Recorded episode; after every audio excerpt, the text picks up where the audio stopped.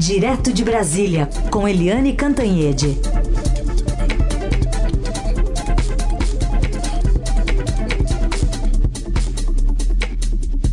Oi, Eliane, bom dia.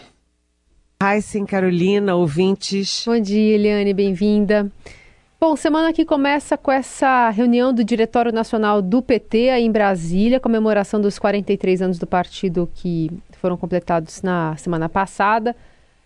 Qual que deve ser uh, as conversas né, desse núcleo aí sobre a, a, autonomia do Banco Central, nova meta de inflação? Como é que essa discussão deve ser feita nesse núcleo duro petista? É, uh, aí é que tá, né? O presidente Luiz Inácio Lula da Silva abriu uma guerra contra o Banco Central e primeira contra o Banco Central e esse cidadão ou aquele cidadão que é o presidente do Banco Central, o Roberto Campos Neto, que tem mandato até o final de 2024.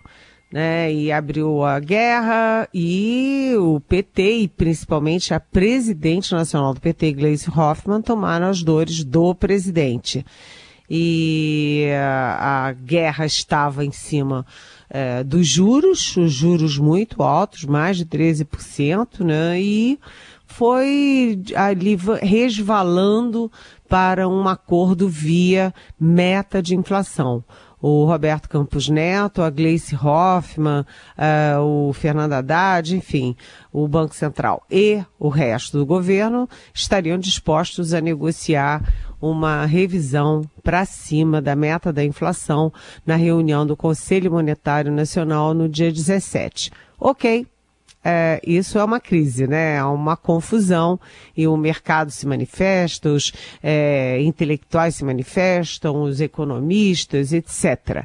Mas agora tem aí a reunião do Diretório Nacional do PT, que fez 43 anos é, na sexta-feira, e o presidente Lula vai lá vai na reunião do Diretório Nacional.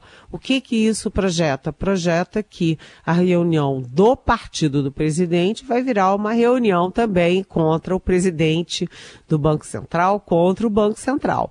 É essa a expectativa, a não ser que as negociações em torno é, de um consenso na meta da inflação a, abaixa ali a, a, as labaredas e que até a ida do Lula isso tenha melhorado, porque senão é mais uma lenha nessa fogueira aí que não é bom para o Lula.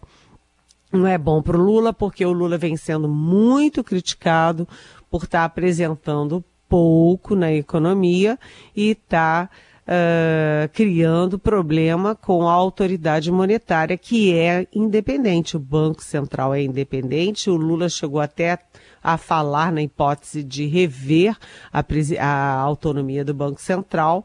O presidente da Câmara deu um pulo contra, o presidente do Senado deu um pulo contra.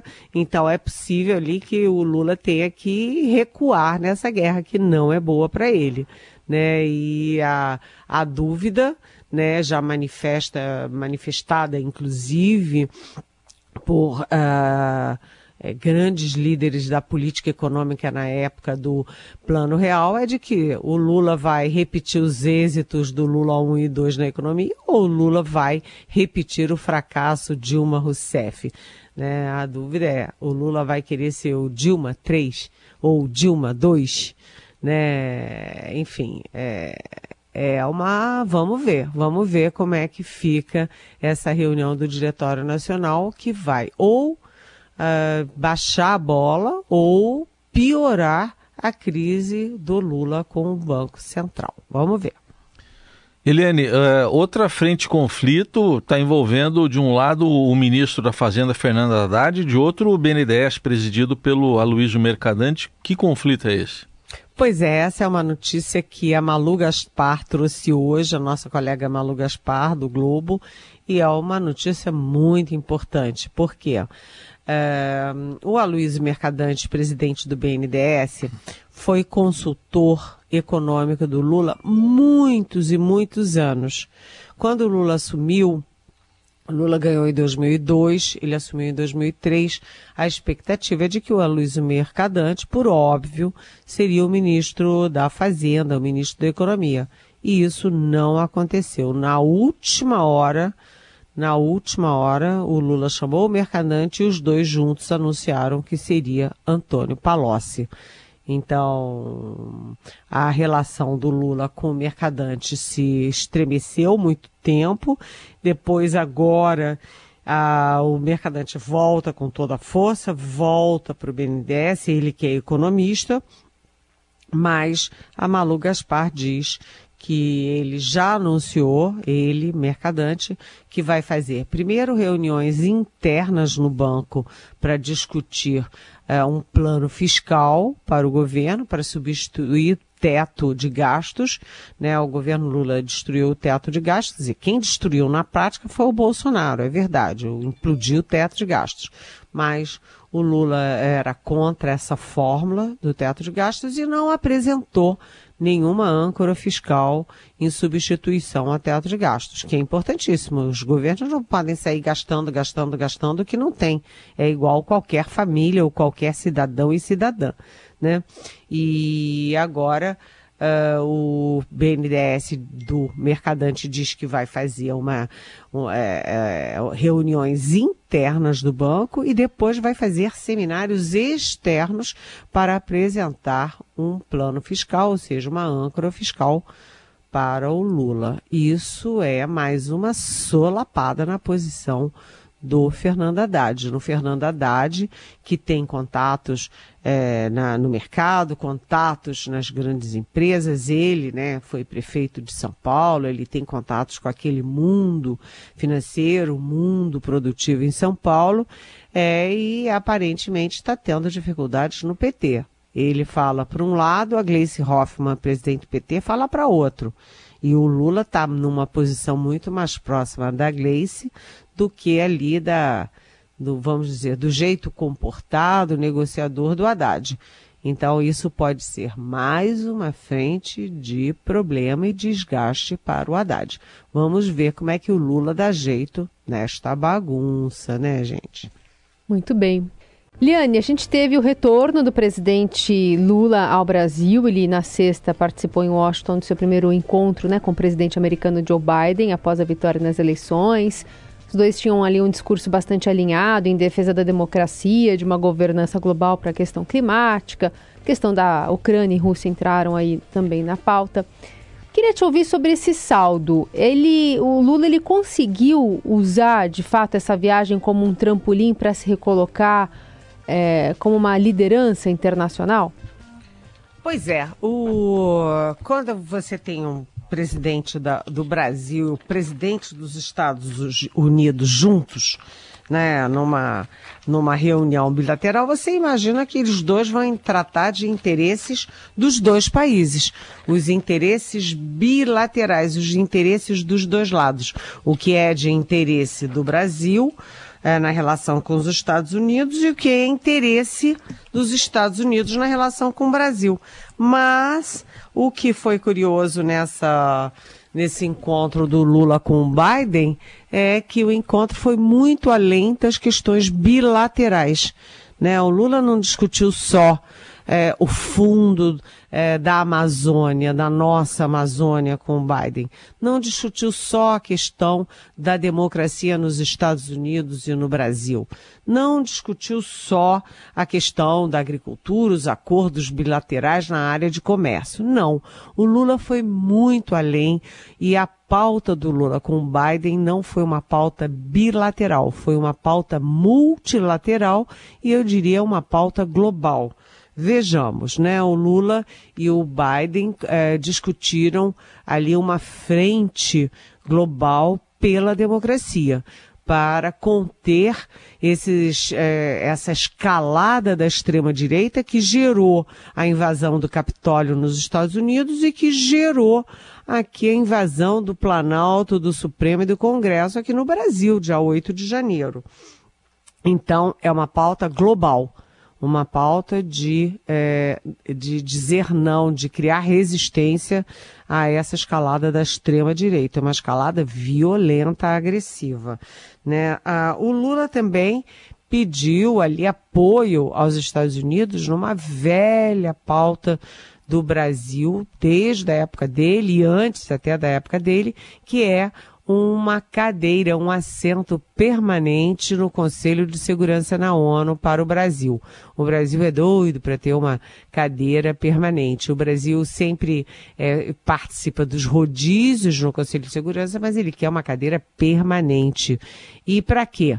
Para ter mais influência nos debates globais, nas decisões que interessam ao planeta, ao mundo. O Lula também, é, quando falou do fundo para a Amazônia, ele não falou do fundo para a nossa Amazônia, um fundo que tem, já tem apoio, já tem é, recursos é, da Alemanha e da Noruega. O Lula falou num fundo global para os países que têm muito muita biodiversidade e não tem recursos para manter essa biodiversidade é, intocável. Né, acaba invadindo esses países, acaba invadindo a biodiversidade, danificando a biodiversidade em nome do seu desenvolvimento. Então precisam de apoio internacional para manter uh, os seus biomas, as suas riquezas naturais.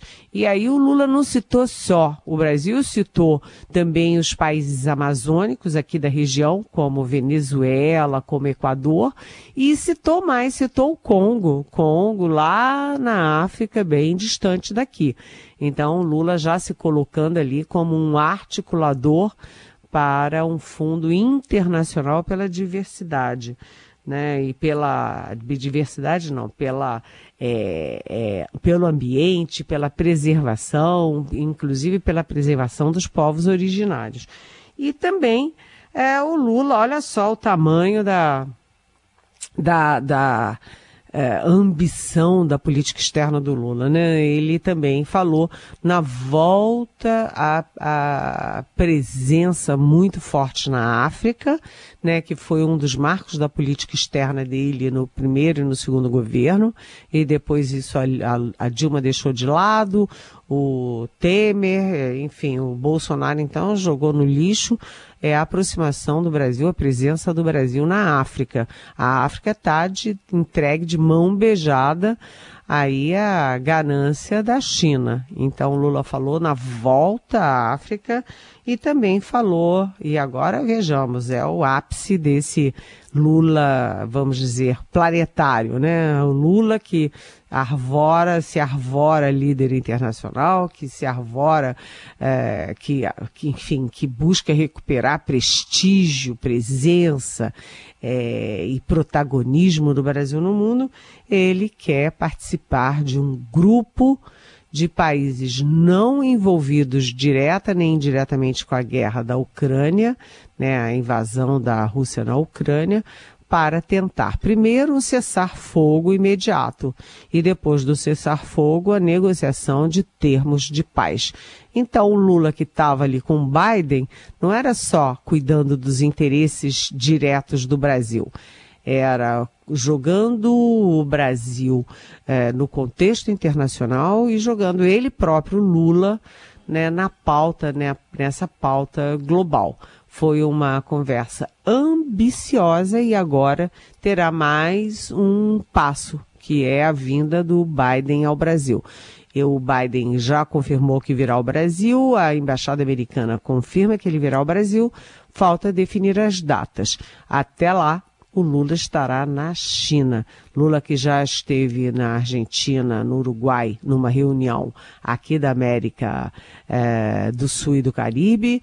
Lula que já se encontrou com o chanceler da Alemanha, o Olaf Scholz. O Lula que já recebeu a primeira ministra, é, a primeira ministra de Negócios Estrangeiros da França e que agora vai também para a China. O próximo passo é receber no Brasil o uh, chanceler da própria Rússia. O céu é o limite para a política externa do Lula, assim como foi no Lula 1 e no Lula 2, gente. E quem continua, pelo menos por enquanto, nos Estados Unidos é o ex-presidente Bolsonaro. Sábado até ele foi a um culto da Igreja Evangélica Assembleia de Deus. A gente vai ouvir um trechinho aqui em que, sem apresentar provas para variar, ele, ele diz que a demarcação da terra indígena Yanomami e a crise humanitária é, lá dos, dos índios, dos indígenas, está é, tá ligada a interesses estrangeiros. E no começo do discurso ele disse que tem uma tabela periódica embaixo da terra dessa reserva, numa referência às riquezas minerais que deveriam, segundo ele, ser extraídas. Vamos ouvir então o que disse o ex-presidente. Se vocês pegarem apenas de Roraima, lá tem uma tabela periódica embaixo da terra. E essa questão Yanomami, agora, a intenção não é atender a esses. Porque ali está misturado. 40% da terra Yanomami está no Brasil, 60% está na Venezuela. Uma região olífera. Riquezas incomensuráveis. Se não tivesse riqueza lá, não seria indígena. Bom, Eliane, isso no momento que o presidente está dizendo que vai voltar ao Brasil e que ele vai enfrentar ações agora em primeira instância também. É, a ministra Carmen Lúcia é, mandou para a primeira instância, porque lembrando que o Bolsonaro não foi reeleito, ele foi derrotado nas eleições de 2022, portanto ele perde o foro, foro privilegiado no Supremo Tribunal Federal. E aí a ministra Carmen Lúcia mandou 10 é, queixas, crimes, é, contra o Bolsonaro para a primeira instância aqui do Distrito Federal né? São ações que estavam com ela, com o ministro Luiz Edson Fachin e com o ministro, me parece que é o ministro uh, Lewandowski. Enfim, essas ações, essas queixas, crimes vão todas para a primeira instância. E as questões mais complexas, que já são inquérito, continuam no Supremo Tribunal Federal sob a alçada do Alexandre de Moraes. E aí entra entra a questão dos atos antidemocráticos, da tentativa de é, interferência política na Polícia Federal, as coisas mais cabeludas continuam no Supremo Tribunal Federal. E, além disso, o, o Bolsonaro também tem inquéritos, é, e a vida dele não está nada fácil, no Tribunal Superior Eleitoral, onde ele pode se tornar inelegível pelos próprios, próximos oito anos, ou seja, para 2024, para 2026, na próxima é, eleição presidencial. Mas o Bolsonaro diz que está de volta para o Brasil porque ainda a missão dele ainda não foi cumprida. Que missão é dele é essa? Ninguém sabe, né? Será que é invadir tudo? Será que é dar golpe? O que que o Bolsonaro está querendo? O fato é que ele está lá nos Estados Unidos, a mulher e o filho já vieram embora, é, os, a, a, os outros é, representantes da, da, direita, da direita mais radical, já botaram as asinhas de fora e ele, aliás, ele disse que não tem outro líder para a direita, não, que o líder da direita, da extrema direita é ele, né? Mas, enfim, fazendo é, discursinho, fazendo palestrinha lá para é, igrejas evangélicas em Miami, eu acho que esse negócio não vai muito longe, não.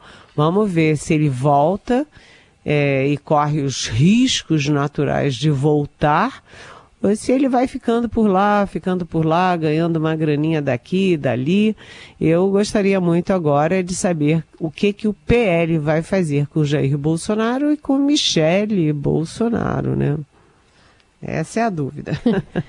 Michele que já está aqui no país, né? E nas redes sociais até o filho Flávio Bolsonaro publicou uma mensagem, né? Falando aqui, ó, o líder, né? Tá voltando, e que qualquer prisão poderia transformá-lo em mártir, enfim. Então, com um discurso aí para preparar esse terreno para a volta do ex-presidente ao país. Eliane, obrigada por hoje, boa semana, até amanhã. Até amanhã. Beijão.